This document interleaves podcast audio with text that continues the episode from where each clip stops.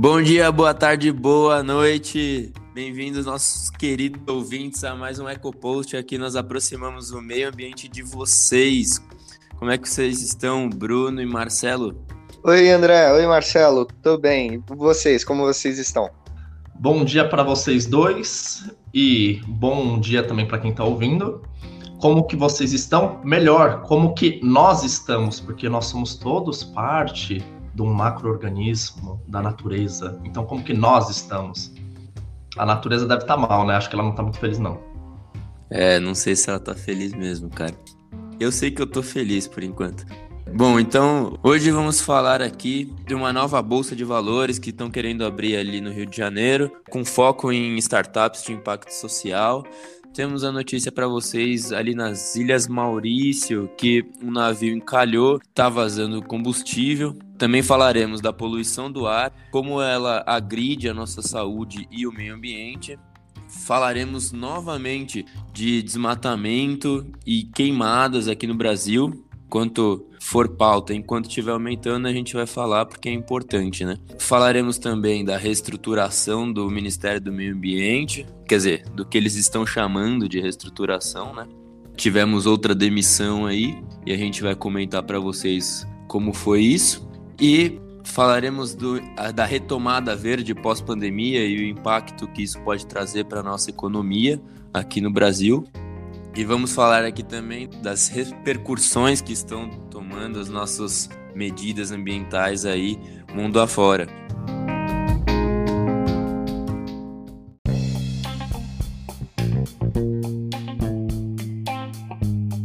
Então, eu não sei se vocês já sabem aí, mas os, alguns empreendedores do Rio de Janeiro, eles estão querendo lançar uma nova bolsa de valores no Rio, com foco em startups de impacto social. Só para a gente ter uma noção aí, nesses últimos tempos, o número de pessoas físicas que estão querendo investir disparou na B3, na, na, Bolsa de Valores aqui de São Paulo, né?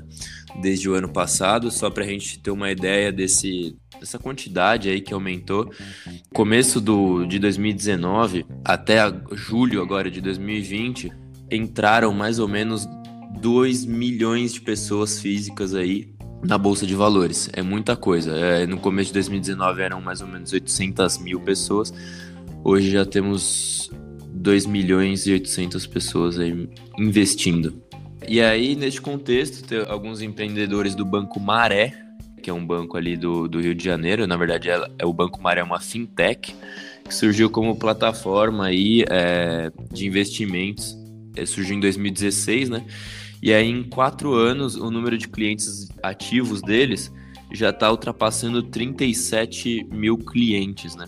Tá crescendo bastante. E aí, eles querem criar uma nova bolsa de valores no país, até encerrando esse monopólio da, da Bovespa, né? Da B3, que até então é a única aqui do Brasil, né? Só que eles querem ter um. O, o, foco deles é diferente, né? É, o foco deles é em startups de impacto social e ambiental. A ideia deles é democratizar o acesso à renda variável para todo mundo, né? E, e facilitar o financiamento de empresas que têm dificuldade de conseguir alguns aportes aí de investidores, né? O próprio cofundador lá do, do Banco Maré, o Alexander Albuquerque, ele comenta a, a dificuldade que é aqui no Brasil uma startup de impacto social se capitalizar hoje em dia, né? Mesmo na bolsa de valores, mesmo é muito difícil. E ele comenta que no exterior é algo que é muito mais fácil, porque lá já começou uma preocupação muito maior com a sustentabilidade e com investimentos em ESG, que a gente já chegou a comentar aqui, né? Que é são investimentos em, em sustentabilidade e governança social, em, enfim. Lá no exterior, essa preocupação é muito maior do que aqui, e aqui é muito difícil para essas startups é, se capitalizarem. Né? Eles têm poucos investidores aqui no Brasil, os principais vieram do exterior por conta dessa diferença aí de, de preocupação, né mesmo? Só nos Estados Unidos, vocês terem uma ideia, 40% dos investidores lá investem em empresas de, de impacto social e ambiental, tá? Ainda falando da dificuldade aqui do Brasil, que é é você ter, ser uma startup de impacto, né? O, o, CEO do, do Banco Maré ele diz, né, que quando você é uma startup você tem que falar com todo mundo, né? E aí quando você diz que é uma startup de impacto social, você já tem gente que não quer falar com você. E quando você fala que é uma startup de impacto social numa favela, e ainda que é do setor financeiro, né, nem a sua mãe quer falar com você. Então, brincando aí com isso, para ver a dificuldade que é realmente, né, ser uma startup aí de impacto social, independente de onde seja, ainda mais numa favela. E ele explica o, como é que é, mais ou menos, ser uma startup que atua em favelas. Né? Então, uma startup que atua em favelas, ao crescer, ele contrata mais funcionários locais e faz a economia girar dentro da comunidade. É um dinheiro que, a médio e a longo prazo, oferece retorno individual para o investidor e, ao mesmo tempo, você vai beneficiando a sociedade ali do entorno. O objetivo deles também é abrir uma filial em Nova York, nos Estados Unidos, no ano que vem. E o nome da, da, da bolsa né, de valores seria BVM12. BVM, que é Banco Maré, né? Banco de Investimento Maré.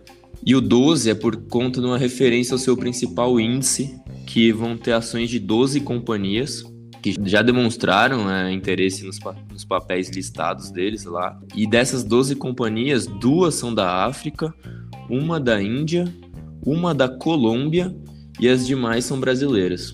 A expectativa aí do, do CEO da, B, da BVM12 é de que ela comece a funcionar ainda neste ano e que possa atrair cerca de 150 mil investidores logo no início das operações. É mais uma notícia legal aí, né? Porque a gente vê pessoas querendo investir em, em programas de impacto social, em startups de impacto social e ambiental, e isso faz com que as próprias empresas queiram buscar mais né, esse tipo de impacto. Né? Tem muita gente que não faz um investimento nessa área e aí, vendo que vai abrir uma bolsa só para isso, a gente provavelmente vai ter até um número maior de startups crescendo nessa área também, né? Só de ser fintech eu já fico muito feliz, né? Quem usa as fintechs aí, é, por exemplo, os novos bancos digitais, é, sabe a diferença do serviço oferecido, né? Então é muito bom. E eu acho que é um caminho bem legal que o mercado tá tendenciando e esse cara já, já deu uma olhada, já viu que não vai fazer sentido daqui a um tempo investir em empresa que não, não pensa na, na parte de governança, da parte social e da parte de desenvolvimento sustentável, sustentabilidade e meio ambiente, né? Então, é, é uma notícia muito bacana aí e, e reforça a tendência que a gente está trazendo aí, né? De pressão dos investidores, de, de exclusão de empresas em alguns portfólios, né? Em alguns fundos de investimento por conta da, de não cumprimento em questões ambientais. Então, super positiva e e essa pressão do mercado financeiro já está gerando bastantes resultados aí, não só no governo brasileiro, mas no olhar que as empresas estão dando a essas atitudes. Só, só para o pessoal ter uma ideia aí do que seriam startups de impacto social e ambiental aí, eu vou dar dois exemplos aqui. Uma é a Biosolvit, que é uma startup especializada em remediação ambiental. Ela é aqui também do Rio de Janeiro, de Volta Redonda, né? Eles desenvolveram um absorvedor orgânico de petróleo a partir do resíduo da palmeira. O produto deles, né, esse absorvedor orgânico, é uma biomassa ela forma uma barreira natural que consegue absorver todo o petróleo e ainda consegue reaproveitá-lo. Biosolvit ela negocia já com uma petroleira francesa a utilização desses absorvedores e ela começou também a realizar as primeiras exportações de um outro produto da linha deles, que é o chachim da palmeira. Eles oferecem esse serviço né, de remediação ambiental para petroleiras. Né? Ela é uma startup de impacto ambiental aí, também social, né? E uma outra chama TIX Tecnologia Assistida. Ela é um pouco mais antiga, ela é conhecida como, é, era conhecida como Gerais. Ela foi criada em 2009 e ela é uma startup de impacto social e é focada em acessibilidade digital para pessoas com deficiência. Quando ela começou, ela começou em Belo Horizonte, levando acessibilidade ao transporte público para as pessoas, né? Depois disso, ela passou para áreas como inclusão escolar e hoje ela tem esse foco para acessibilidade digital para as pessoas com deficiência. É, em 2018, ela começou as operações dela nos Estados Unidos, com outro nome, né, chamado de Key to Enable. Ela começou a ser parte do, do portfólio da Singularity University também. Então ela, é um, tem um pouco mais de experiência e ela faz esse serviço, oferece esse serviço social também aí para as pessoas, é, levando acessibilidade principalmente para as pessoas com deficiência. Então é mais ou menos isso e tem várias outras aí pelo Brasil e pelo mundo, né? Então esse é o foco aí dessa nova bolsa. Só comentar rapidinho do impacto social também em passar acessibilidade para deficiente. Eu faço educação física e quando a gente começa a fazer educação física, a gente começa a falar muito de acessibilidade, a gente vê que não tem acessibilidade. Um deficiente está praticamente condenado a muitas limitações, apesar de nossa ciência já, a gente já ter ido para a Lua, a gente já fazer tanta coisa, a gente não resolveu muitas questões aqui. Para isso que serve o impacto social. Mas olhando mais de perto aqui para São Paulo, cara, como é que um cadeirante anda anda em cadeira de rodas aqui na, nessas calçadas, tudo desnivelado, esburacado. O cara não anda. O cara não anda. Nenhum idoso também anda. Elas não são feitas para andar. São Paulo foi uma cidade planejada para carros. Já não é bom para pedestre normal. Imagina ainda para um que tem deficiência. Exato, acho que até o Bruno vai concordar comigo aí que né, nós dois temos uma filha agora, é, só para passear com o carrinho, né, com, com elas, é muito difícil aqui nas ruas de São Paulo. Imagina para um cadeirante, né? Então, a gente, a gente para passear com o carrinho tem dificuldade na calçada. É, muitas vezes você, vai atravessar a rua, não tem guia rebaixada para você passar com, com, com o carrinho. É, imagina para um deficiente, para um cadeirante. Isso é um absurdo. É, André, agora eu queria trazer uma notícia um pouco triste internacional que ocorreu na, nas Ilhas Maurícios. Acho que nossos ouvintes já deram uma olhada nessa notícia. Houve o um encalhamento de um petroleiro japonês no sudeste da ilha mas só para orientar nossos ouvintes, para quem não conhece, as Ilhas Maurícios ficam logo depois de Madagascar, então é bem bonitinha, bem isoladinha ali. Qual que é o problema, né? Ele encalhou e ele está carregando combustível, né? Então ele tem cerca de 3.800 toneladas de combustível. Então, ele encalhou em, no final de julho agora, nada se fez, né? O governo das Ilhas Maurícios, que é um país, não fez, não tomou nenhuma atitude, e a empresa, né, que encalhou, estava providenciando as medidas, mas um pouquinho tardia. Ao questionar né, se, se vazaria e tudo mais, o, o, governo amenizou bastante a situação, falou que não ocorreria o vazamento. No entanto, é, dia 15 agora de agosto, identificou-se que havia o vazamento, até o navio se partiu em dois, pra vocês terem uma noção, e cerca de 800 a mil toneladas de combustíveis estão contaminando uma joia ecológica, segundo o pessoal da ilha. Então, o que é bacana nessa notícia também, em contrapartida, é que ah, o governo agora está tomando algumas medidas para remediação do vazamento, para contenção do vazamento, e a população ela está participando da limpeza desse vazamento. Então, nas fotos aqui dessas notícias que a gente levantou sobre as Ilhas Maurício, a gente tem muita participação da população para conter e, e coletar né, esse material que vazou. Então a participação dessa população é, é, bem bacana, né, da gente ver a ação deles no entanto, a gente fica questionando, né? Como que a gente, o governo das Ilhas Maurício deixou o navio encalhado lá, não tomou nenhuma atitude, não, não se planejou para contenção de, uma de um possível acidente ambiental, né? Então tem seu lado bom e seu lado ruim aí, e eu acho que o lado bom tá, tá se sobressaindo, porque a população está preocupada em manter a qualidade ambiental do seu local, até por questões econômicas também, né? É uma ilha turística mas ela não deixou a cargo do governo. Né? O governo deixou, agiu tardiamente e a população, assim que precisou, agiu. Então é bem bacana isso. Só para situar o nosso ouvinte, de onde ficam as Ilhas Maurício, né? Ela é pertencente ao continente africano, tá bom? Ela se situa ali no Oceano Índico e, como o Bruno falou, ao lado de Madagascar ali. Eu acho legal trazer também os possíveis impactos ambientais que isso pode causar ali para a área, né? Com certeza, né, vai afetar ali a vida marinha do local, né? Com certeza vai afetar também o turismo do local, né? Os impactos ambientais aí que vão ser causados têm que ser avaliados, né? Para que medidas sejam tomadas, né, contra isso. Precisa ver quais foram os impactos para que essas medidas eh, sejam tomadas de forma correta, em multa, em, sei lá, eh, dependendo do caso, até prisão, de, dependendo do que for ali, né?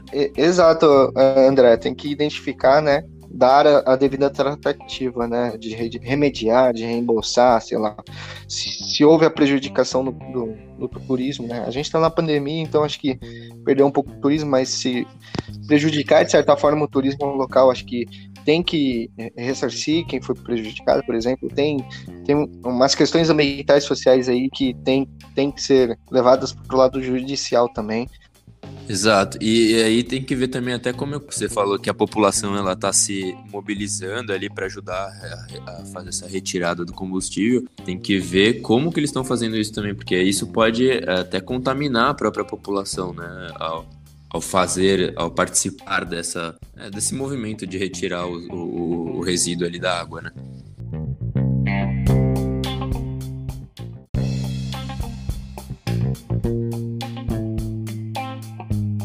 Falando de saúde aqui, já que a gente tocou nesse ponto, saiu recentemente uma pesquisa concluindo que o segundo maior perigo global à saúde humana, que encurta a nossa vida em quase dois anos, é a poluição do ar por material particulado. Ela é o segundo maior período global, só para a gente saber, hoje em dia o primeiro é a Covid-19, tá? E aí quando uh, tudo isso passar, porque vai passar, né? Provavelmente essa questão de poluição do ar será primeiro maior perigo global à saúde humana. A, a conclusão é da nova edição do relatório Air Quality Life Index, que ele foi elaborado pelo Energy Policy Institute da Universidade de Chicago, dos Estados Unidos, e ele foi divulgado agora no final de julho. Só traduzindo o nome aqui do relatório, né, é Air Quality Life Index, uma tradução livre e aproximada aí seria índice né, da qualidade do ar, né, elaborado pelo Energy Policy Institute, que é um instituto de políticas energéticas, né, da, na Universidade de Chicago, dos Estados Unidos. Enfim, ele foi divulgado aí no final de julho agora, tá bom? Dentro das conclusões, né, eles dizem que a, a poluição do ar por material particulado, ele reduz em 1,9 ano a expectativa média de vida em todo o mundo, no mundo inteiro. Atualmente, né, é, como eu já disse ali, é o segundo maior risco à saúde humana. O relatório ele mostra na média global que as pessoas estão expostas à poluição por material particulado em concentrações de 29 microgramas por metro cúbico. E aí, só para a gente ter uma ideia, o estabelecido pela Organização Mundial da Saúde, pela OMS, é que a gente só pode estar exposto a um nível de 10 microgramas por metro cúbico. Então, a gente está exposto a, em média, quase três vezes mais do, do que a, a OMS recomenda aí. E se, se todos os países é, seguissem essa diretriz da OMS é, de expor a população a no máximo 10 microgramas por metro cúbico, aí, é, a expectativa média mundial passaria de 72 anos para 74 anos. Então a gente viveria basicamente dois anos a mais aí no total a população inteira no mundo ganharia 14,3 bilhões de anos de vida. E aí, para se ter uma ideia, né? Isso também é resultado da pesquisa. A má qualidade do ar ela é mais perigosa para a saúde do que o uso de cigarro, né? sendo que o cigarro encurta a vida em 1,8 anos. É mais, é mais perigosa que álcool e drogas falta de água limpa e saneamento básico, é mais perigoso que acidente, mais perigoso que a malária e até guerras e terrorismo. Só pra gente ter uma ideia, essa exposição, essa má qualidade do ar, como eu já, já tinha dito, ela reduz aí em período de quase dois anos, né, 1,9 anos, a expectativa média de vida das pessoas. Uh, pra gente ter uma ideia, álcool e drogas reduz 11 meses, cigarro 1,8 anos, acidentes 5 uh, meses, Falta de saneamento, só é legal a gente ter essa ideia porque a gente já falou aqui de saneamento básico, né? Falta de saneamento reduz em seis meses a, a expectativa média de vida das pessoas, né?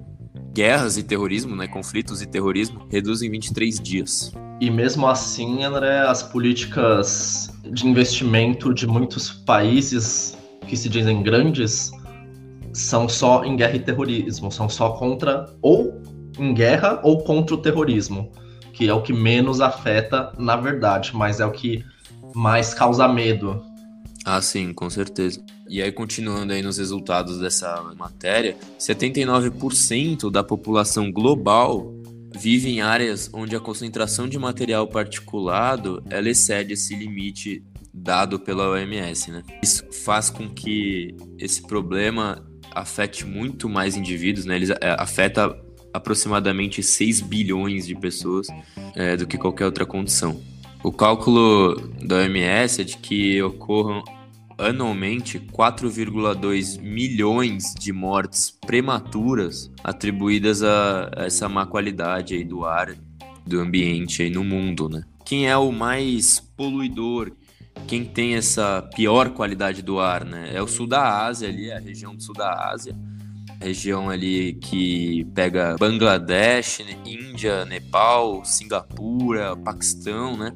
Eles estão entre os piores entre as piores nações nesse sentido aí de qualidade do ar. Só para vocês terem uma ideia, esses países juntos, né, Bangladesh, Índia, Nepal e Paquistão respondem por 23% da população mundial e por 60% dos anos perdidos de vida. Então, é muita coisa, né? Só para a gente ter uma ideia aí, lembrando que a OMS recomenda 10 microgramas por metro cúbico aí de, de material particulado no ar. Bangladesh tem 73, é a concentração né, é de 73 microgramas.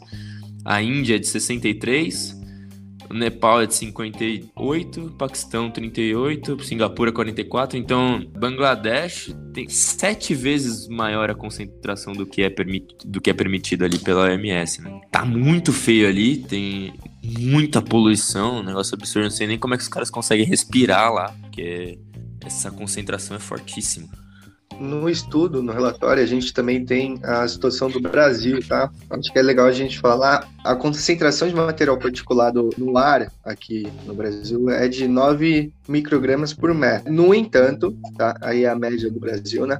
No entanto, a gente tem que em São Paulo a média ela tá em torno de 28. Então, quase o triplo, né? Como você falou, do recomendado pela OMS.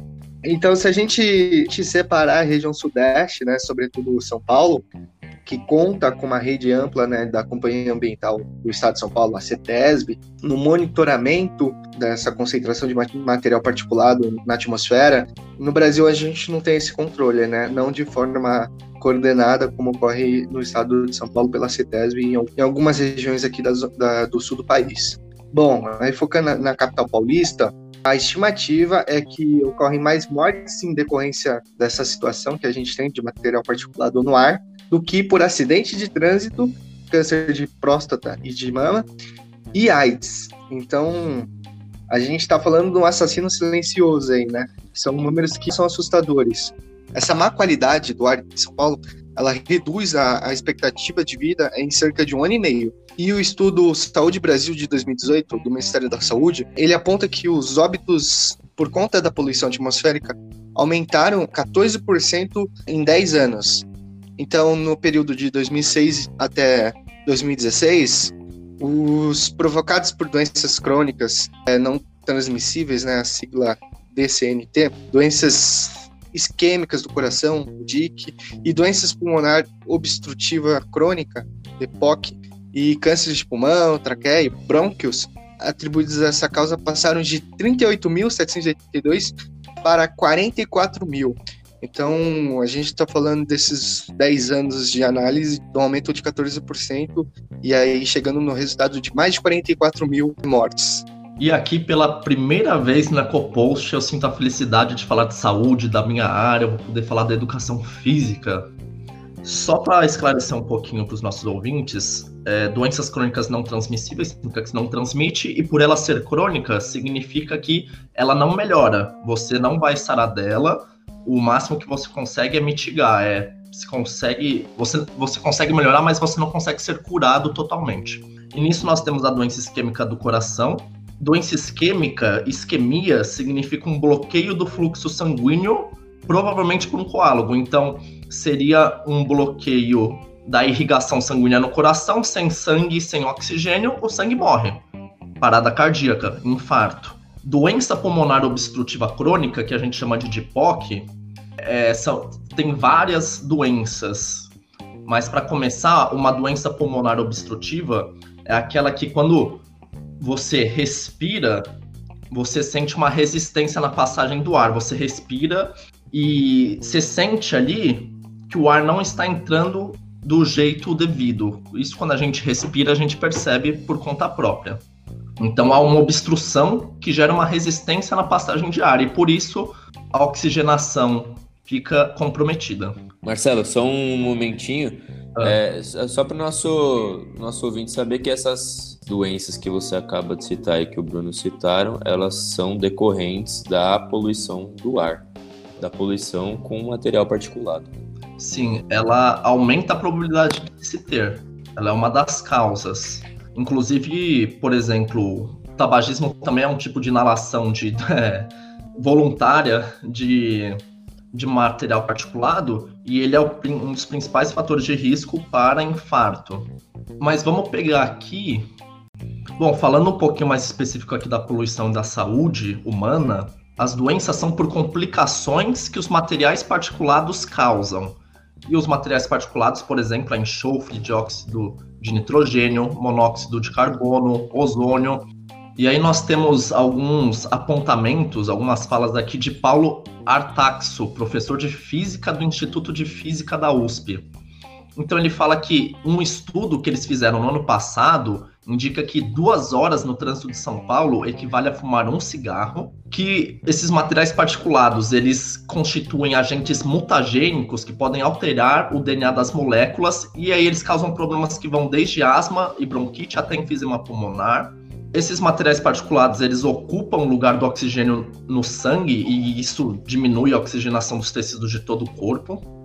E quando entra na faringe e nos brônquios, os materiais particulados provocam reações químicas que enfraquecem o sistema imunológico.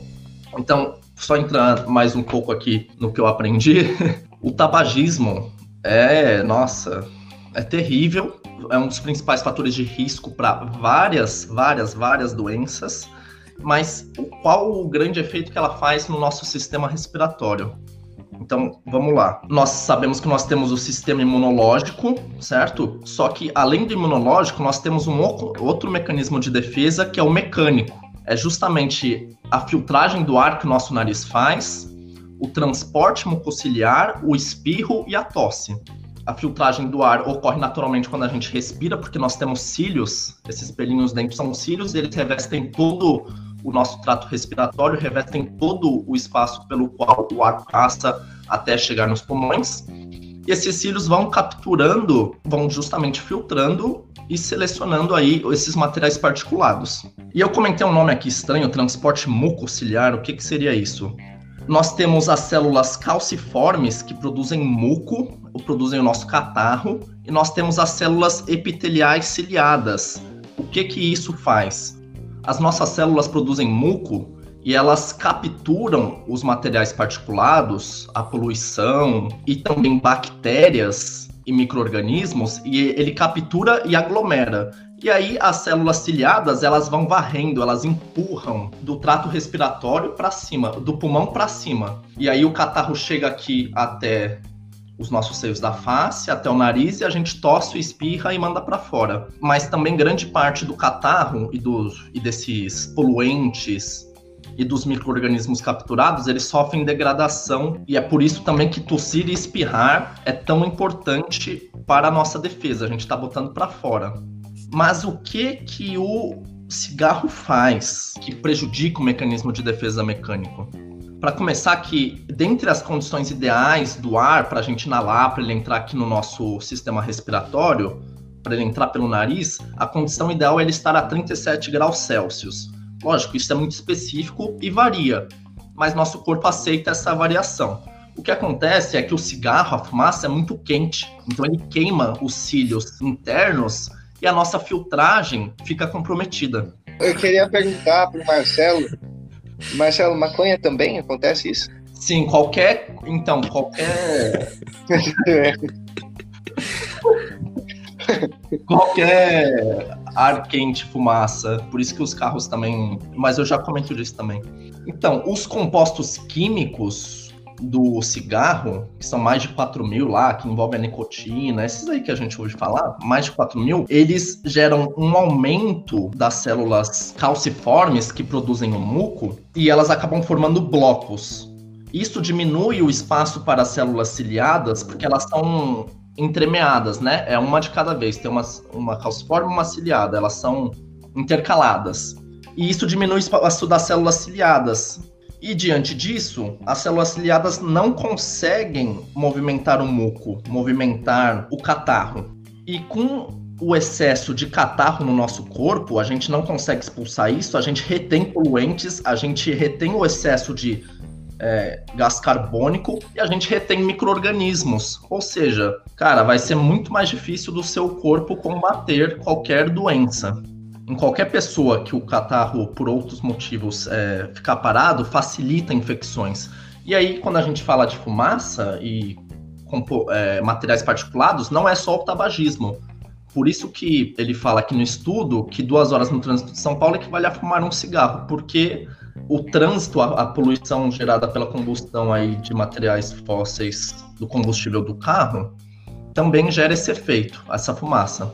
E é interessante que também quem não fuma, mas vive com alguém que fuma, quem fuma passivamente e convive com alguém que fuma, inala a fumaça passivamente e causa os mesmos efeitos. A pessoa que está ali passivamente também se ferra e os efeitos. Digamos que você pare de fumar no, em janeiro de 2021.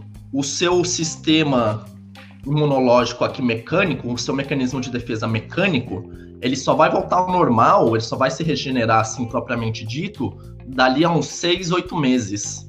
Então são reações químicas é, terríveis e a gente né, não percebe essas coisas. Aí tem, vai ter quem vai falar. Tem um amigo que fuma e tem um que não fuma. O que fuma tá com a saúde muito melhor, tem muito menos problema. Mas ele poderia estar tá melhor. Primeiro que ele poderia estar tá melhor. Segundo que cada um tem um organismo diferente. Não dá para ficar avaliando assim. E só fazer um comentário aqui rápido, o Paulo Arstaxo, ele fala que os materiais particulados constituem agentes mutagênicos que alteram o DNA das moléculas e que podem causar desde asma bronquite até enfisema pulmonar. Só para o ouvinte entender, essas doenças são justamente DIPOCs, doenças pulmonares obstrutivas crônicas. E tem outra questão também. Os materiais particulados em geral, eles geram inflamação e a própria inflamação aumenta a produção de muco. Então, quando você tem uma inflamação na parte respiratória, você vai produzir mais muco, você vai estar tá com mais catarro, você vai tossir, você vai espirrar mais, para tentar jogar isso para fora. Olha que o Marcelo inventou tudo isso. Né? Criativo, cara. Cara, bem bacana essa nossa aula aí de saúde humana aí, de meio que fisiologia humana também, né?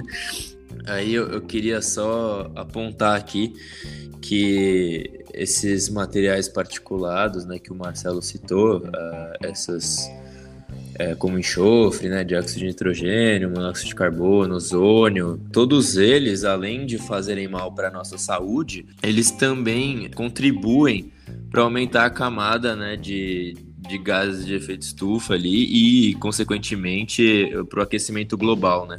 Então, além de tudo, além da gente estar tá acabando com a nossa saúde, com, a nossa qualidade de vida, respirando esses materiais, nós também estamos causando uma, um aquecimento da Terra muito maior com eles e, e isso também acaba impactando a nossa qualidade de vida é, de outras formas também, né? Então tá tudo envolvido e tá tudo acabando com a gente, então.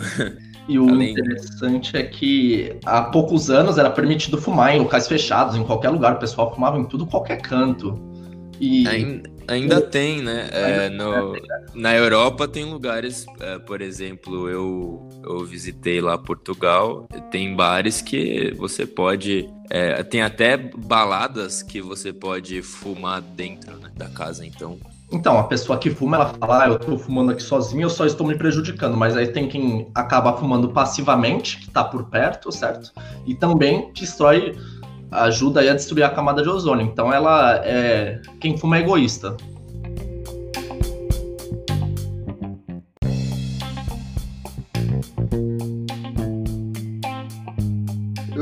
Queria fazer um link, né? A gente sempre traz aqui sobre desmatamento, sobre as queimadas e vai atualizando todo o programa aí os nossos ouvintes. Então, é, pensar nessa, nessas informações que o Marcelo trouxe para a gente, né? Nas questões de saúde, o impacto é, e fazer o link, né? Do impacto dessas queimadas na nossa saúde, né? A gente está contribuindo para gravar essa elevação da concentração do material particulado na nossa atmosfera. E aí, como o André falou, né? Tem outras consequências, né? A gente aqui está focando na parte da saúde, né, para dar uma orientação aos nossos ouvintes, né, é, uma parte mais técnica, mais aprofundada de como que isso impacta na nossa saúde, mas não esquecer que há um impacto também, a contribuição para o agravamento do aquecimento global e, e, várias outras, vários outros impactos que a gente vem trazendo aí, né? E quando a gente fala sobre o, o ar, né, é muito complicado, porque se eu estou poluindo aqui, vai, vai dividir por igual, né, para a região onde eu tô e futuramente no mundo todo. Se aqui no Brasil a gente tem uma política de que ignora completamente a emissão desses desses materiais particulados no ar, não é só o Brasil que vai sentir. Claro, tem, tem a proporção, tem as questões de circulação atmosférica, tem as questões de, de dispersão do material particulado no ar, claro, em regional ele vai estar mais concentrado, mas no final o, o planeta todo que sente, né? A gente tem aí o aquecimento global que não é só na Groenlândia que vai acontecer, não é só na China não é só no, nos Estados Unidos, é todo mundo vai sentir, né? E mesmo assim, se fosse só aqui já seria ruim, né? Então, quando a gente fala de área é bem complicado, a gente tem que, tem que olhar esses números com cuidado e pensar que a gente está falando de saúde aqui, né? Nosso bem mais precioso.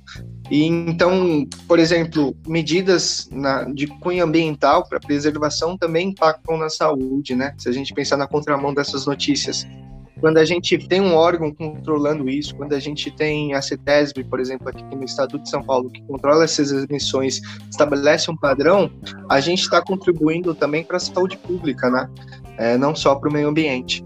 Então, é legal os nossos ouvintes fazerem esse link aí que bem profundo, né, nessa questão da saúde. Exato, eu acho que o ar em si é uma variável ambiental, na minha opinião, né? É a mais imprevisível, é a mais difícil prever, né? Então, você, uma indústria que está poluindo ali, é, dependendo da direção do ar, dependendo da velocidade do vento, depende de, de um monte de variável, de, de temperatura, de pressão atmosférica, dependendo de todas essas variáveis aí, é que a gente vai saber se é essa poluição vai se dissipar mais, vai se dissipar menos, até onde ela vai e quem que vai é, sofrer com isso, né? E aí a gente não pode ter muita gente, é, é, muita indústria poluindo, porque senão. Queria também falar do ponto que o Bruno falou da CETESB, que a gente tem um órgão regulador muito bom aqui, né? Mas eu acho que ainda a gente peca muito em fiscalização. Não adianta a gente. É aquele, é o tal negócio, e aí é de tu, toda a área ambiental. Tem uma lei boa, gente temos órgãos fiscalizadores, mas falta fiscalização. A título de exemplo, André, é quando a gente fala do ar, né? A comparação que a gente sempre faz na parte ambiental de Chernobyl, né? O impacto, a radiação emitida na atmosfera lá em, na antiga União Soviética, né, em Chernobyl, é, ela foi sentida na Europa, ela foi identificada na Europa. É, depois que a Europa identificou, ela foi mapeada onde vinha essa radiação, e ela viu que aí descobriram que aconteceu esse, esse impacto ambiental, se não o pior do mundo, um dos piores, né? Que aconteceu e a União Soviética tentou omitir.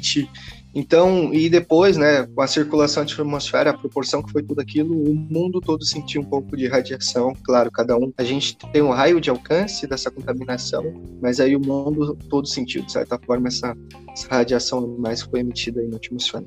E eu me questiono também, por falar em radiação, a gente vê na TV que a Coreia do Norte e às vezes os Estados Unidos fazem testes com ogivas nucleares e eles atiram no mar não tem como não estar causando impacto ali no meio aquático. Eles simplesmente estão atirando e estão um pouco se lixando por que está acontecendo ali. Eu queria saber se tem um estudo ambiental antes deles dispararem ou se poderia haver um estudo depois deles terem disparado para medir as consequências ambientais ali na Marinhos. Eu acho que acho que não tem e acho não. Com certeza não tem, porque eu acho que é tão um negócio que é meio é sigiloso, né? Então eles só fazem lá escondido, não ninguém saber, acabou. E até para uma nação não saber o que a outra tá fazendo, né? Só para vocês terem uma noção, falando de grandes cidades aqui de poluição, nas, nas grandes cidades brasileiras aqui, o carros, ônibus e caminhões são responsáveis por 90% das emissões de materiais particulados, né? E aí a gente leva para outro ponto da importância que, que é a adoção de tecnologias limpas aí para os transportes agora também, né? A gente tem uma fala aqui uh, da Natália Vila dos Santos, que ela é professora da Faculdade de Saúde Pública e pesquisadora do, do Laboratório de Poluição Atmosférica Experimental da USP, né, da Universidade de São Paulo. Ela aponta a fundamental importância de se ter um programa nacional de controle e prevenção da emissão de poluentes que também é fundamental uh, o investimento em transporte coletivo de qualidade e a ampliação da rede metroviária, né, para que se consiga diminuir a presença de carros nas ruas. E além disso, eu acho uh, que o mais importante é a gente começar a investir em combustíveis limpos também. Então, André, eu também coloco em xeque aqui o nosso sistema de transporte no Brasil, todo totalmente voltado para autoestradas e automóveis porque além de gerar uma enorme poluição, eles são ineficientes para as próprias pessoas. O nosso principal transporte aí de bens é por caminhão, e isso é uma desgraça. O caminhoneiro, a gente já viu em reportagens as condições dos caminhoneiros, eles ficam horas e horas, tem uns que se drogam para ficar acordado, tem uns prazos nada a ver, é uma profissão totalmente miserável, infelizmente, né? Que gera miséria também a gente tem a valorização aqui nos centros urbanos do carro, dos veículos acho muito bom expandir o metrô, mas eu também não acho que é a única solução. Eu acho que principalmente para o transporte de carga, gente, o Brasil inteiro deveria investir em ferrovias, transporte por ferrovias. Tem um, um amigo na verdade, é. Ele é amigo e ele é da família também, né? Ele é engenheiro agrônomo. Ele diz, é, uma vez eu estava conversando com ele, e ele disse para mim, né, que já tem, tem estudos que comprovam é muito mais barato e muito mais eficiente você transportar as commodities por ferrovias do que é, por caminhões. Né? A, a, quantidade de combustível que você gasta com, com caminhão é, não compensa também. É, eu queria complementar também, que não é uma realidade do Brasil, mas as hidrovias também são interessantes aqui no país, porque a gente tem uns corpos hídricos aqui que poderiam ser utilizados como, como vias né, de transporte de carga, por exemplo. Acontece é, em algumas cidades e poderia acontecer aqui, como por exemplo a gente tem o Rio Tietê, Rio Pinheiros, que é, onde nas margens a gente é, encontra várias várias empresas, é, vários são polos administrativos, né? Então, por exemplo, se a gente tivesse e aí é, é uma ilusão minha, né? Uma, uma projeção minha. Utopia. É, uma, uma utopia minha, se a gente tivesse um rio limpo ali, ia desafogar bastante as marginais, eu que moro aqui. Uma travessa da marginal, né? Se eu terminar a rua, sair na marginal aqui, é, seria lindo ter, ter essa. E de jet ski pra brincadeira. Ter uma ter um sistema que desafogasse né, tanto as marginais quanto os trens que andam em paralelo também a essas marginais. Então, é algo que é uma realidade para alguns países e poderia ser para o Brasil, mas não se pensam nisso, né? Se pensam em, em apostar mais no, no, único tipo de transporte que a gente tem, como o Marcelo falou. Único não, né? O grande principal. É, isso é uma foi uma escolha dos nossos políticos há muito tempo atrás de apostar nas, nas rodovias como principal transporte aí e aí foi totalmente por dinheiro, né? Foi por conta do crescimento do, da indústria automobilística aí. E até hoje a, un, a única coisa que se pensa é em fechar rio e construir estrada. É, então, é, lembra muito os 50 anos em 5 do Kubitschek, que ele fez um monte de obra para atrair as empresas de automóveis do estrangeiro, porque precisa ter estrada aqui se ele quisesse ter carro, certo? Então, Bruno, você estava falando do Tietê e eu li uma pesquisa, faz uns anos que eu li, que falava que mesmo após poluir o rio Tietê, o cheiro ficaria nele por décadas.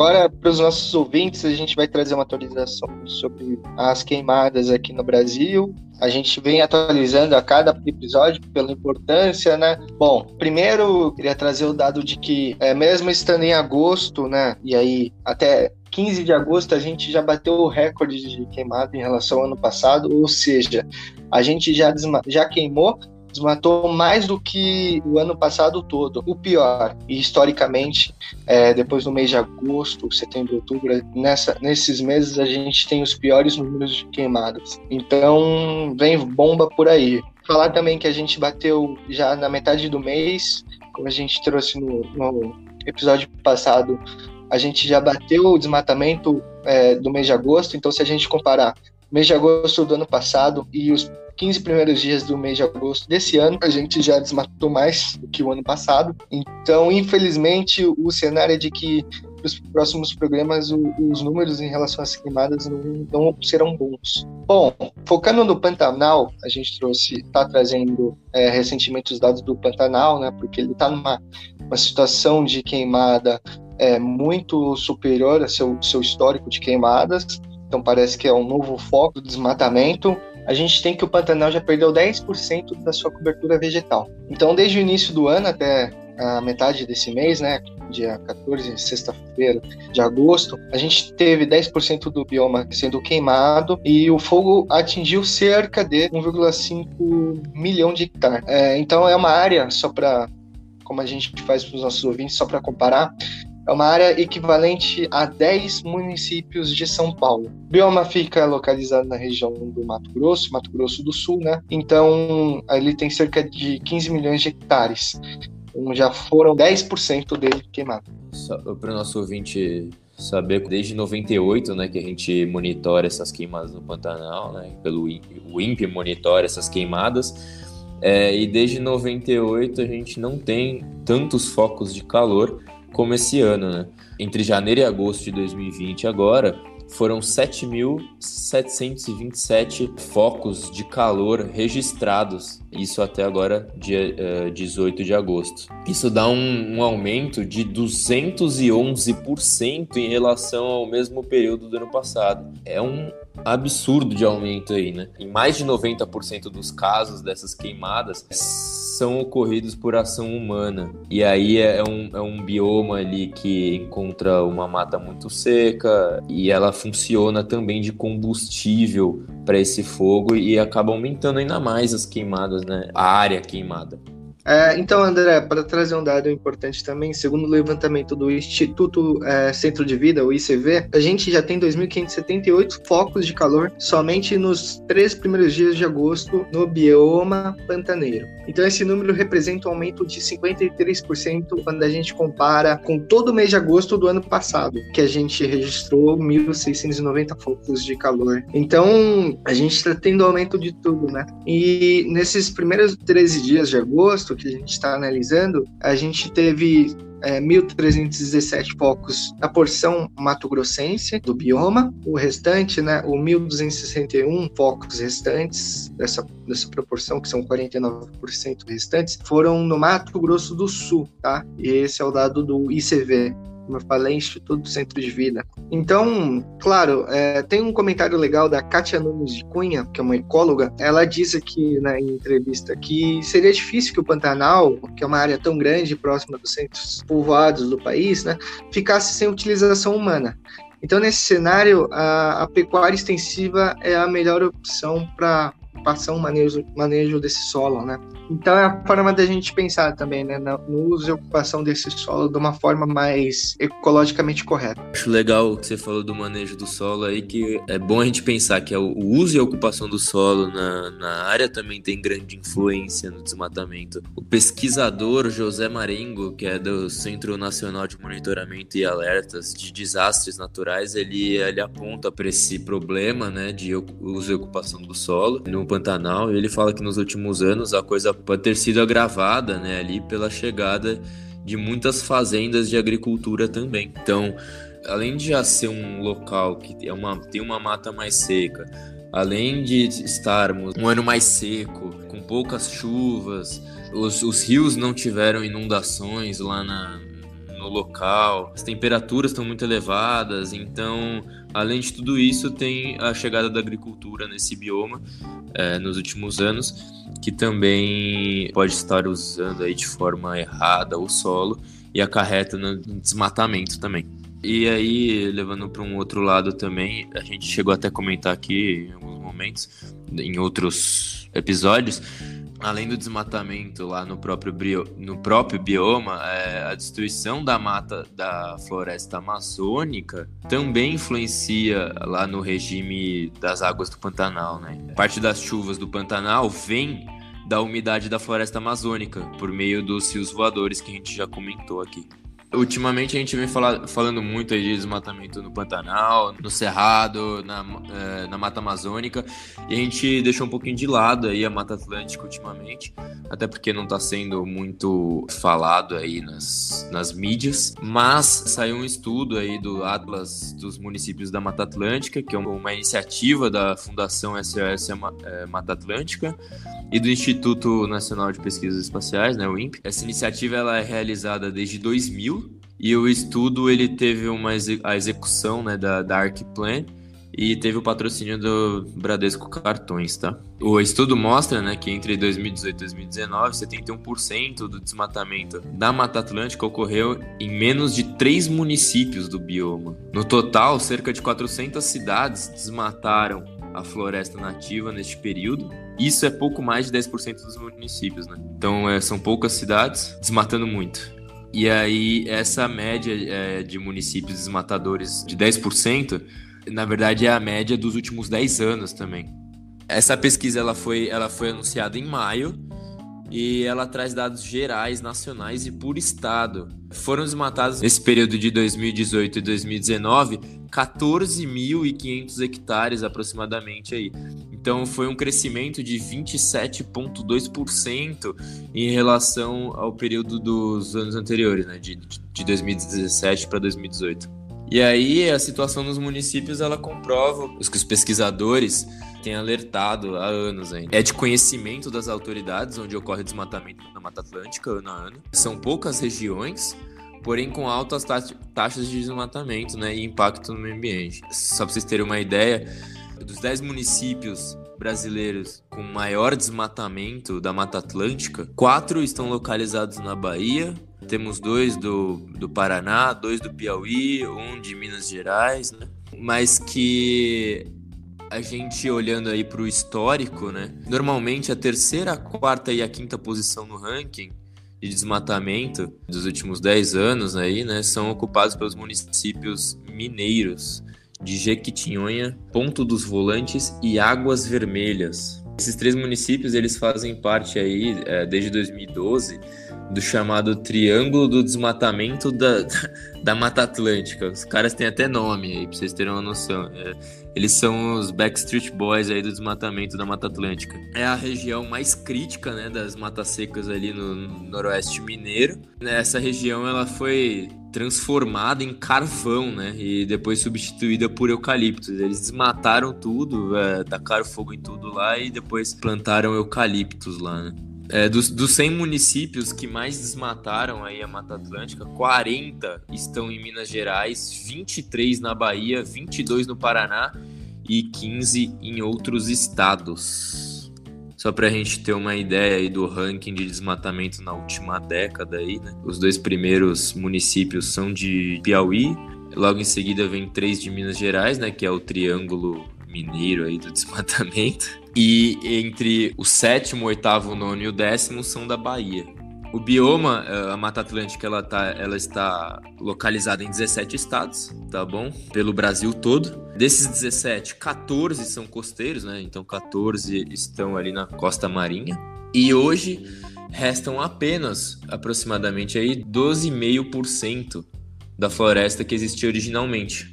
Apenas 12,5% da floresta original da Mata Atlântica. E desses, desses 12%, 80% estão em áreas privadas. E aí, lembrando aí do nosso especial de áreas de preservação aí, da importância delas aí também para o não desmatamento, né? Porque se 80% estão em áreas privadas, né? Parte disso com certeza está em áreas de preservação de unidade de conservação aí.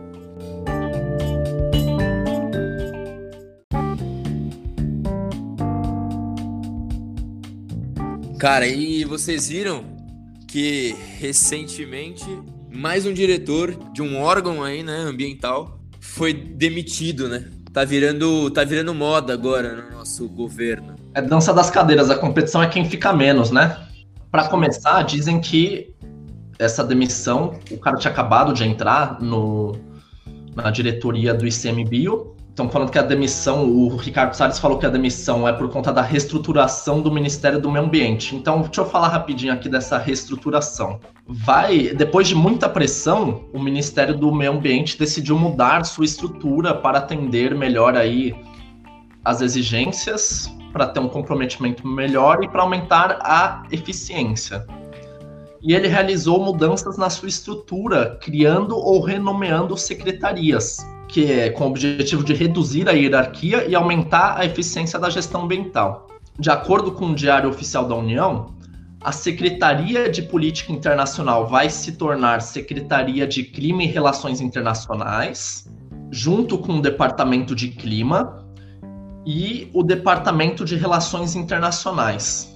O Departamento de Ecoturismo vai virar a Secretaria de Áreas Protegidas e a Secretaria de Florestas vai virar a Secretaria da Amazônia e Serviços Ambientais. Então nós estamos tendo mudanças de nomes, certo? E o decreto também prevê um novo objetivo, novas funções que vão abordar a mudança climática, o combate à desertificação e a proteção da camada de ozônio, principalmente, que são os assuntos que mais têm gerado pressão de investidores estrangeiros e brasileiros aí nesses que nós inclusive trouxemos. Incluindo nessa reestruturação, foi criado um órgão para cuidar da defesa de animais em situação de risco, o que inclui animais domésticos. E essa nova estrutura passa a vigorar, passa a funcionar a partir do dia 21 de setembro. Mas ela também já é alvo de críticas. Bom, primeiro que eles estão mudando os nomes, e isso não quer dizer que vai aumentar a eficiência, né? Porque tem a secretaria disso que vai funcionar. E um outro exemplo aqui, né, que eu trago é uma notícia de que uma auditoria do próprio Ministério do Meio Ambiente apontou que só 13% dos recursos do Ministério foram direcionados para a mudança climática e 14% para a biodiversidade em 2019. Que essas deveriam ser as principais pautas do Ministério do Meio Ambiente. Não sei no que, que eles gastaram os outros 77%, né? Desculpa, 73%. É, Marcela, muitas mudanças aí, né? Como o André comentou aí no começo da chamada, houve a demissão do coronel Homero de Jorge Cerqueira, mais conhecido como Coronel Cerqueira. Ele foi exonerado, né? Bom, pontos positivos aí. Dessa vez ele foi avisado, tá? Não foi igual dos, dos últimos capítulos que a gente trouxe aí. É, já é um ponto positivo. É só porque ele é coronel. Se ele não é. tivesse militar, não seria avisado, não. Se não fosse militar, não seria avisado, com certeza. Teria que descobrir de alguma forma, né? Igual os outros. Mas é o, o, pontos curiosos aí também. O coronel ele foi indicado, né, pelo Salles. Então ele, ele, a gente falou um pouco da militarização dos órgãos ambientais e ele participou ativamente. Ele, como diretor do ICMBio, fez muitas indicações, e aí para o IBAMA, para o INPE e para o para o ICMBio mesmo, indicação de militares para cargos estratégicos aí desses órgãos ambientais. Então ele participou ativamente dessa parte de militarização e, bom, há muitos rumores aí sobre a demissão dele, né? É, muitos comentários sobre o que poderia ter acontecido e esses rumores eles ganham força porque a gente não tem nenhum motivo palpável para para essa demissão. Então, assim como os outros, é mais politicagem é mais coisas de interesse políticos do, do, governo, até porque ele era elogiado, ele tinha uma interface, um contato muito grande com essa parte ambiental, vinha puxando um trabalho aí é, em relação às queimadas, a, a, as ações do ICMBio, tá? Então, a gente não tem um motivo palpável aí para essa demissão. Então, toda essa reestruturação que você trouxe do Ministério do Meio Ambiente aí, essas mudanças, acho que são respostas né, do nosso ministro do Meio Ambiente, Ricardo Salles, para a atual situação do Brasil em relação às questões ambientais, mas me parece mais maquiagem do que ação efetiva. Então, a opinião do Bruno aí estão maquiando bastante aí e não estão fazendo nada. Dizem as más línguas, né, Bruno, de que o coronel exonerado ele podia substituir, ele é um, era um concorrente político para substituir os caras no Ministério do Meio Ambiente. E em meio a tudo isso, dessa onda de desestruturação aí dos órgãos uh, ambientais e de pesquisa, a gente ainda tem uma notícia muito chata, né, de que será cortado a verba do INPE, né, para 2021. Falando em números, serão cortados para 2021 aproximadamente 80 milhões de reais da, da verba do INPE, né? Parte disso, né, notícia, outra parte da notícia aí, e que é um absurdo, é que a cota desse orçamento que iria para pesquisas é, dentro do órgão, né, será zerada é, para 2021, né? Essa redução aí da verba é de 33%, tá, para 2021. E vamos zerar as cota, a cota do orçamento para pesquisa. Então, a gente vai acabando com as pesquisas, vai acabando com, com fiscalização, vai acabando com muitas coisas aí que são essenciais para a ciência, para o desenvolvimento, para o desenvolvimento do país, né, como um todo. É, André, fazendo, pensando na essas ações do governo vêm vem sido adotadas desde o começo do seu mandato, né, e aí a gente está colhendo hoje números assustadores em relação ao desmatamento, às queimadas e todos os recordes negativos na parte ambiental, né. E aí ele tá, tá intensificando cada vez mais. Então é assustador pensar no que, que a gente vai colher com essas ações. E vocês viram que teve repercussão aí também dessas nossas tomadas de decisão em relação a, ao meio ambiente, né? É, teve até comentário aí da Angela Merkel que é isso aí, André. A chanceler alemã Angela Merkel, né? A Alemanha, né, para citar nossos ouvintes primeiro, ela está sendo uma das promotoras é, do processo em que a parceria do Mercosul com a Europa, né, com a União Europeia. Esse acordo comercial que eles estão tramitando faz um tempinho.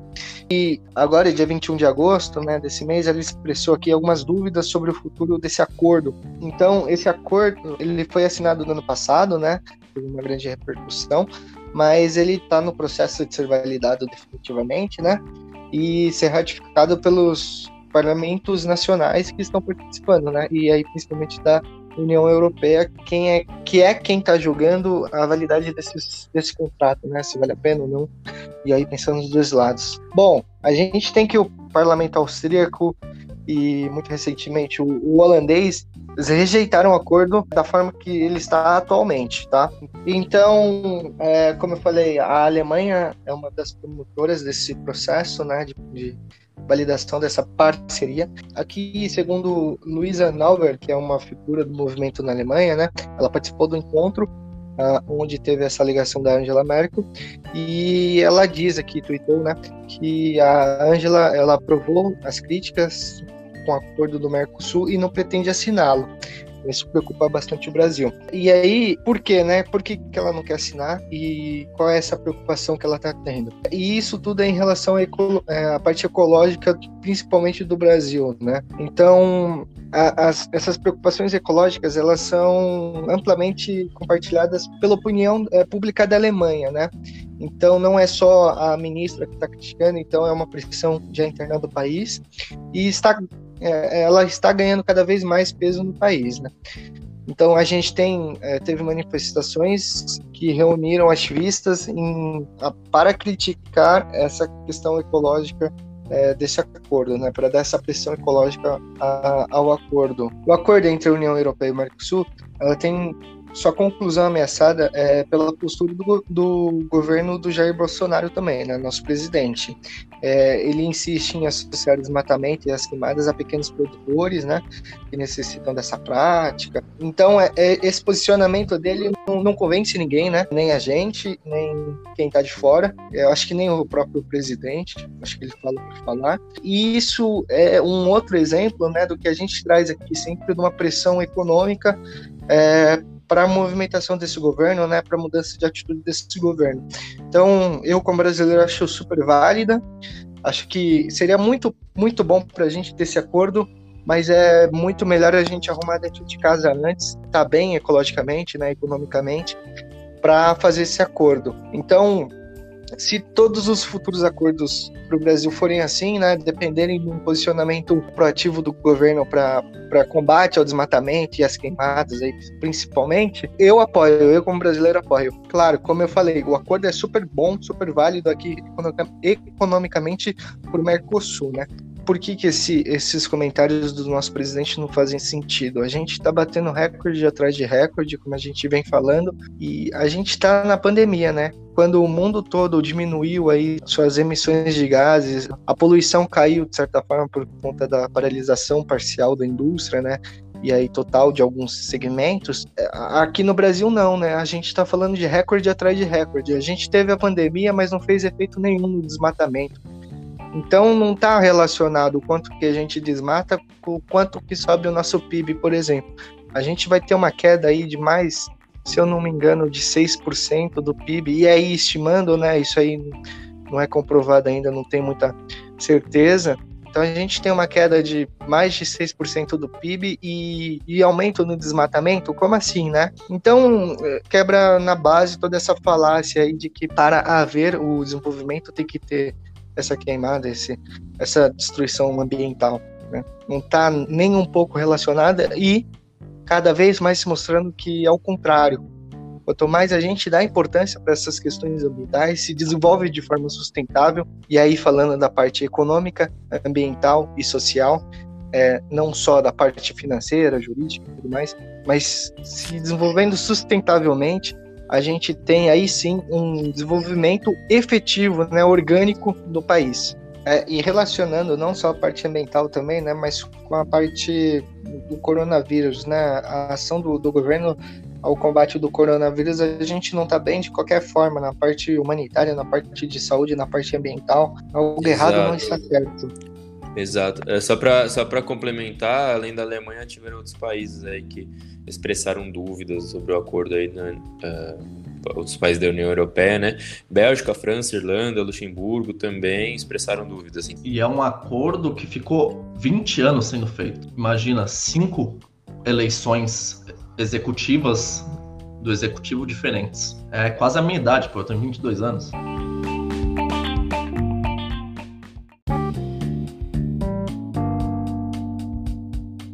E aproveitando tudo isso, a gente está falando de desmatamento, né? E até puxando para o lado que o Bruno trouxe aí da pandemia, tá todo mundo falando, né, que a gente tem que ter uma retomada mais verde pós-pandemia, que a nossa retomada econômica tem que ser mais verde, né? Tem que ser uh, mais sustentável para que a gente possa crescer e para que a gente não corra o risco aí de ter novas pandemias também. E aí fizeram um estudo aí, o estudo se chama Uma Nova Economia para uma Nova Era, desenvolvido pelo WRI Brasil com a UFRJ, né, a Universidade Federal do Rio de Janeiro, e mais alguns ex-ministros de finanças do Brasil e executivos também do Banco Mundial. Esse trabalho ele fez parte da iniciativa global New Climate Economy, é uma nova economia do clima, né? que busca apontar é, caminhos que alinham o desenvolvimento econômico com o, com o combate ao aquecimento global. Só para vocês terem uma ideia aí, nessa conclusão da pesquisa, é que o Brasil pode ganhar 2,8 trilhões de reais com a economia verde. Isso representaria um crescimento de 38% em relação ao PIB de 2019, tá bom? Fazendo aí uma comparação, é como se fosse incorporar uma Argentina aos recursos do Brasil, tá? Vocês verem como a coisa é grande. Então, esse movimento de recuperação da economia após é, a, pandemia aí do Covid-19, ela pode gerar 2 milhões de empregos e, e, adicionar tudo isso aí de, de dinheiro no PIB brasileiro, né? 2,8 trilhões de, de reais. Também pode ajudar o país a se tornar mais, resiliente, né?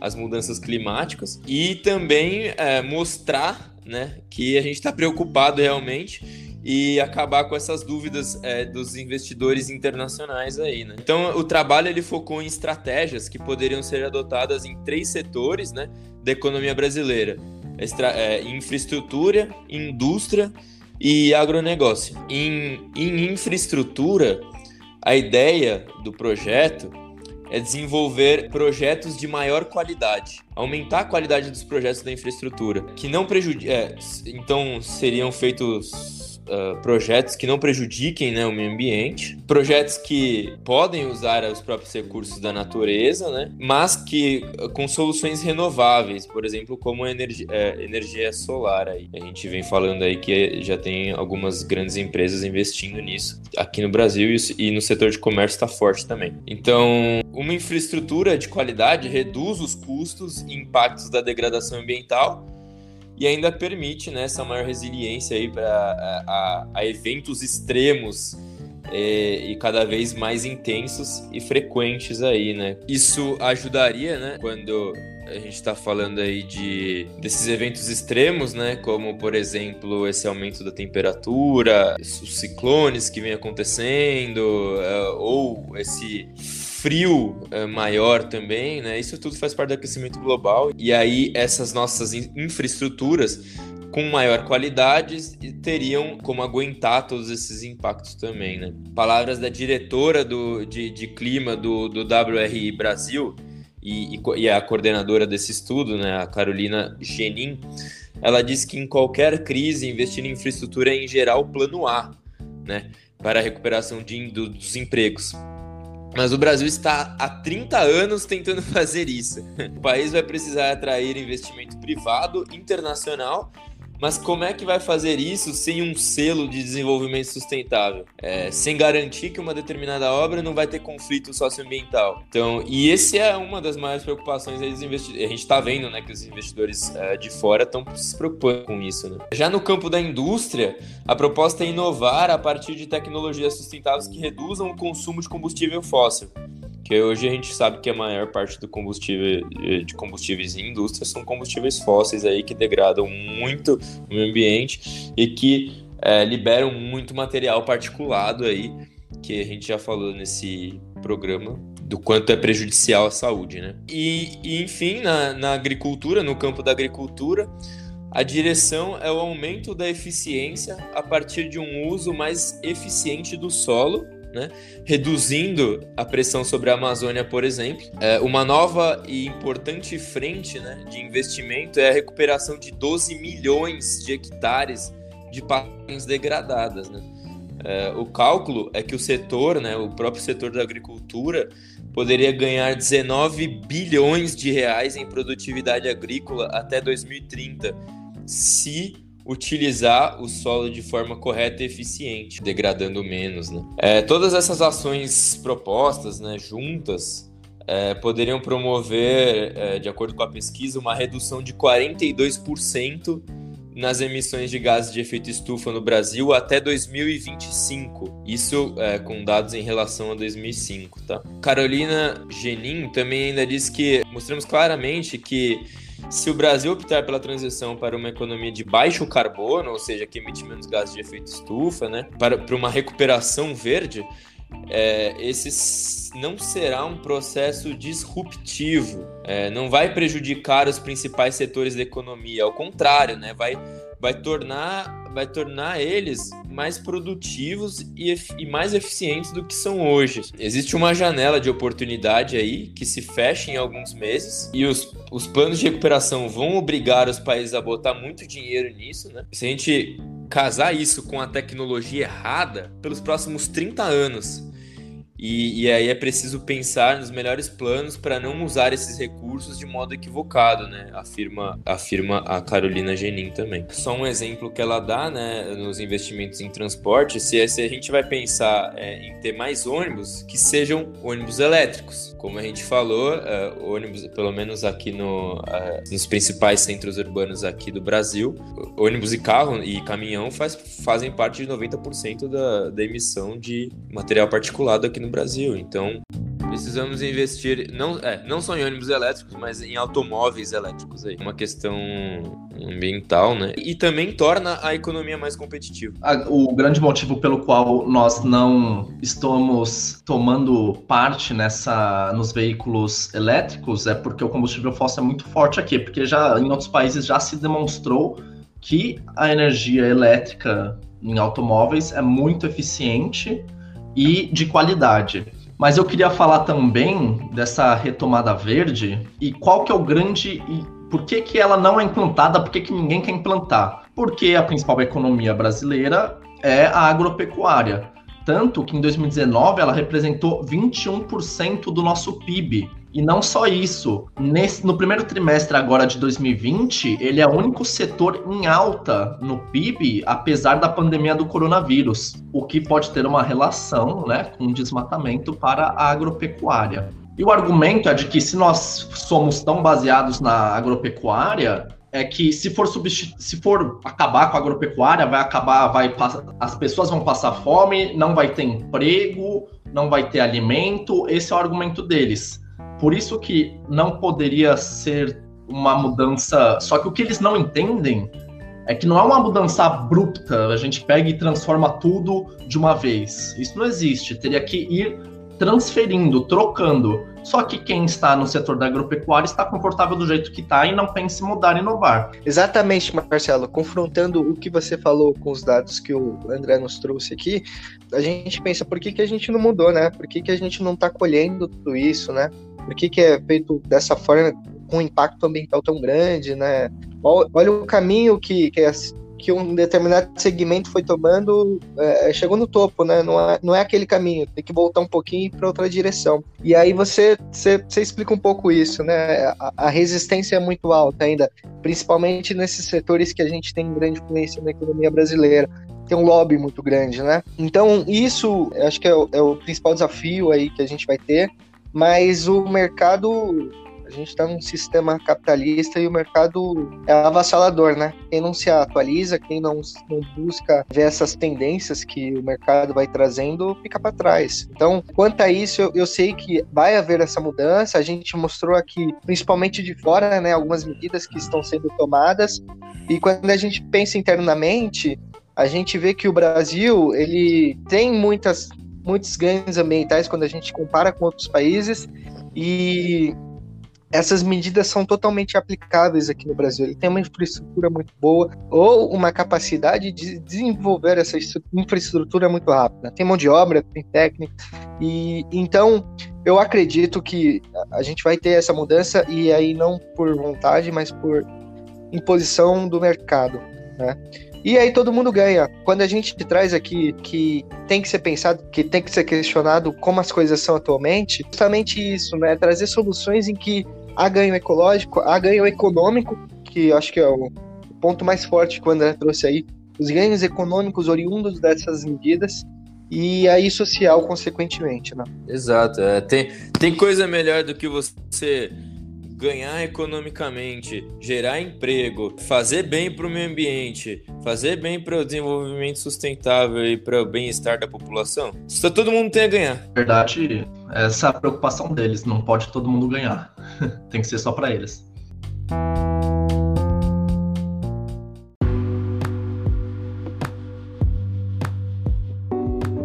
Bom, galera, então é isso. Esse foi mais um EcoPost. Espero que vocês tenham gostado. Cara, que conversa bacana, né? Que conversa legal a gente teve aqui.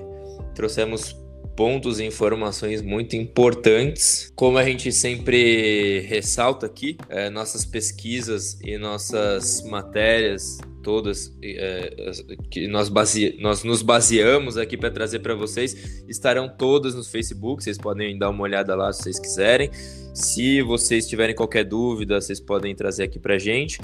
E se vocês tiverem sugestões também de temas para próximos episódios, essas coisas, vocês podem também trazer para gente, para gente nas nossas redes sociais, tá bom? Estamos no Facebook e no Instagram, arroba o Ecopost, vocês podem colocar lá vai aparecer a gente, segue a gente lá. Também estamos nos principais streamings de podcast, no Spotify, no Apple Podcast, no Google Podcasts, no Castbox, vários outros aí. É só vocês clicarem lá no link da bio lá do, do Instagram que vocês vão achar todos os links para esses streamings. Então é isso. Até a próxima semana, Brunão. Até a próxima semana, Marcelo. Boa semana para vocês. Eu acho muito legal também, foi muito bom o papo. Eu acho legal quando a gente vai justamente por esse caminho da interdisciplinaridade, que a gente relaciona o meio ambiente, mostra como ele está ligado a tudo.